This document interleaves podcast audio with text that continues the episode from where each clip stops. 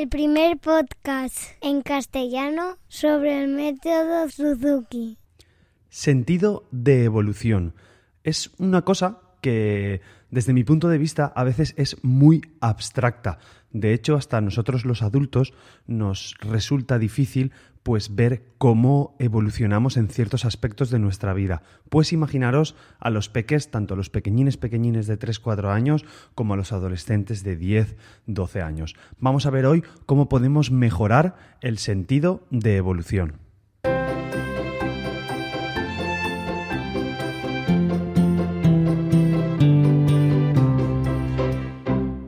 Hola a todos, soy Carmelo Sena, profesor de guitarra Suzuki y a través de este podcast me gusta compartir todo lo que voy aprendiendo sobre el método Suzuki, que cada semana, como siempre os digo, es más. Bueno, y esta semana quería hablaros del sentido de, de evolución, porque yo muchas veces cuando estoy con los peques en, en clase, pues les intento ver las canciones que van avanzando, las opciones que han ido mejorando, la evolución en, el estricto sentido de la palabra, la evolución que han tenido pero eh, resulta que muchas veces pues no se dan ni cuenta. Y es lo que os comentaba en la introducción, incluso a nosotros los adultos nos cuesta ver cómo hemos evolucionado a lo largo del tiempo, ya sea en nuestro trabajo, ya sea pues en las tareas de la casa, ya sea en cosas que queremos aprender, pues eh, hay gente, vosotros mismos que aprendéis el instrumento con vuestros peques, o pues por ejemplo si jugáis a pádel, o si, o si hacéis deporte, muchas veces nos cuesta ver y es un buen ejercicio el mirar hacia atrás y ver dónde estábamos y dónde hemos llegado. Claro, a lo mejor en los adultos lo podemos ver por el recuerdo, pero los peques, a pesar de que tienen recuerdo, el el, tema del tiempo, pues no lo tienen muy claro, entonces no llegan a verlo. Mi consejo, mi, lo que quería transmitiros hoy es que tenemos que intentar hacer este sentido de evolución de una manera eh, física, de una manera que ellos sean capaces de ver cuántas cosas han hecho, que ellos sean capaces de contar lo que han evolucionado. Entonces, desde mi punto de vista, lo mejor es plasmarlo en algún sitio. ¿Cómo lo plasmamos? Pues es plasmarlo en un pequeño papel. Por ejemplo, podéis apuntar todas las canciones que vamos aprendiendo o las variaciones o simplemente los ejercicios, las formas. Mira, os voy a llevar desde los pequeños hasta los más mayores. Por ejemplo, en los pequeños, eh, cuando todavía estamos comenzando, podemos plasmar el hecho de una buena posición, podemos plasmar el hecho de estar quietos, depende del niño también o de la niña, de, lo movido o no movidos que sean. Eh, podemos plasmar también las palmas, las palmas que hace, los ritmos que hace. ¿Vale? No, solo movernos en el instrumento, podemos ver también la canción, lo que cantamos, el ratito que estamos cantando. Entonces todo eso lo podemos poner en, una hoja con dibujitos y cuando el peque esté, esté sentado, esté quieto, pues le podemos poner una pequeña pegatina, le podemos poner una pequeña cruz, podemos hacer unas, unas rayitas con lápiz, eh, pintar con un con un, lapicero de estos de colores. Eh, siempre que él vea que va haciendo cada vez más y que hay algo que se rellena, que hay algo que se completa, pero siempre viéndolo físicamente. ¿vale? Que, ellos sean capaces de, verlo, de visualizarlo, porque es muy abstracto, es lo que quiero dejaros. Cuando seamos un poquito más mayores, eh, podemos basarnos en las canciones. Eh, de hecho, es lo que muchas veces se utiliza para, para, el repaso, el apuntar todas las canciones, pues ya cuando ya estamos terminando volumen 1, cuando estamos en volumen 2, es apuntar todas las canciones y yo les invito a mis alumnos a que tachen, a que tachen las canciones que que están haciendo, a que, a que las sombreen, a que hagan cosas para que vean que poco a poco vamos evolucionando y que vamos completando ciertas cosas y, ¿por qué no?, conseguir un pequeño premio una pequeña satisfacción, ¿vale? Que esa satisfacción, pues en los pequeños tiene que ser un poquito más extrínseca, puede ser que sea algo externo, algo, algo algo, ya no, me acaba de gustar mucho estas veces, pero hay veces que los niños de 5 años pues necesitan una motivación de, de, una piruleta, un pequeño cosita, una merienda, algo, algo, como veis me gusta mucho comer, pero bueno, alguna, algún cosito, algún pequeño detallito del kiosco, alguna cosa de estas, ¿vale? Y los más mayores poco a poco ese sentido de evolución, como nosotros mismos, como adultos, eh, espero que tengamos y que tenéis, eh, pues tenemos más por dentro, más una, una motivación intrínseca.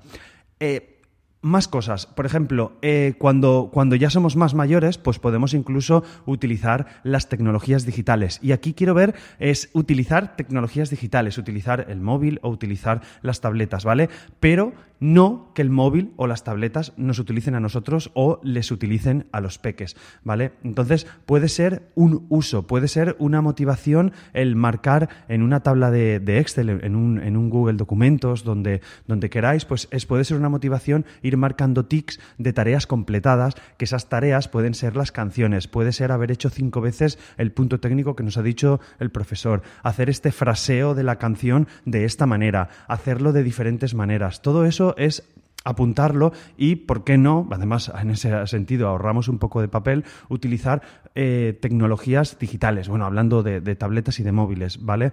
O cualquier otra cosa que podáis tener, agendas digitales o simplemente papel también, ¿vale? Que os llevo aquí, pero por daros diversas opciones, porque a veces nos cerramos en una y hay que verlo. Pero siempre eso también dependiendo de la edad, pues que esté un poquito controlado por vosotros, por los papás y las mamás, porque no deja, de ser una fuente de distracción, porque igual estamos con la tablet, estamos marcando los ejercicios que estamos haciendo y nos saltan notificaciones de las redes sociales y nos vamos por otros garroteros, ¿vale? No, no me quiero meter, meter por ahí, pero quiero que, que vayáis cogiendo la idea, que tengamos este sentido de evolución. Y lo mismo, ahora voy a llegar un poco más allá, os llevo también a los papás, a las mamás y a, los profesores. Eh, también eh, es satisfactorio el ir haciendo tics en cualquier aplicación de, tareas, ¿vale? Os voy a, comentar algunas aplicaciones de tareas que, utilizo yo que a mí me sirven en mi día a día, porque muchas veces me dicen, eh, ostras, Carmelo, ¿cómo te da tiempo a hacer tantas cosas? El podcast, la clase, la escuela, los chiquillos, todo. pues creo que uso un poco la... no soy un, un gestor de tiempo súper guay, porque de hecho hoy voy muy apurado de tiempo, pero el hecho de tener todas las tareas apuntadas, lo que tengo que hacer y ir marcando esos tics de, mira, esto ya lo he completado, esto ya lo he completado, pues te da una serie de, beneficios, te da una serie de satisfacción muy, muy, muy chulas que, a mí me motivan, pues mira, voy a hacer otra cosa que me da tiempo esta mañana o que me da tiempo esta noche, voy a intentar hacerlo, porque por las tardes siempre, siempre estoy dando clase. Entonces, una, una aplicación que, que os recomiendo, ¿vale? Es la aplicación de Task de Google que es la que estoy utilizando, es una que se llama Tareas, que simplemente es para apuntar las tareas, las cosas que tengo que hacer y las voy marcando. Eso lo podéis utilizar para vosotros como adultos y lo pueden utilizar eh, los jóvenes para hacerlo. Es una tarea, es una aplicación gratuita y que va súper, súper bien. Y otra que es a la que más partido le estoy sacando también es una que se llama Todoist, ¿vale? Que es otro gestor de tareas, pero además puedes organizarte por, proyectos, puedes organizarte por diversas cosas para, para, pues, por ejemplo, por los volúmenes, o puedes organizarte con tareas de la casa, tareas de la escuela, tareas personales. Yo me organizo de, esa manera. Eh, sé que esto es un podcast de, Suzuki, pero bueno, si alguna vez queréis que os hable, como hablo muchas veces de cosas que se me ocurren y de, y de mi vida en general, pues si os apetece que os hable un poco de la gestión o de cómo me organizo yo, pues podemos hacer un capítulo eh, publicado a eso ¿vale? Lo dejo, lo dejo abierto para que os pongáis en contacto conmigo y me digáis, oye, Carmelo, pues mira, yo soy un desastre, ¿cómo te organizas? ¿Cómo? Pero bueno, es mi organización, ¿vale? Que no quiero enrollarme más, más en eso. Eh, lo dicho, es el tener ese sentido de evolución, no me voy más del capítulo. Y ya que llegamos a estas fechas, porque estamos llegando a Navidades, estamos llegando a final de año, eh, me queda ese capítulo de esta semana y la semana que viene, en Navidades, no sé si podré publicar. La idea es a lo mejor descansar ese par de semanas con los peques en casa y luego retomar el año.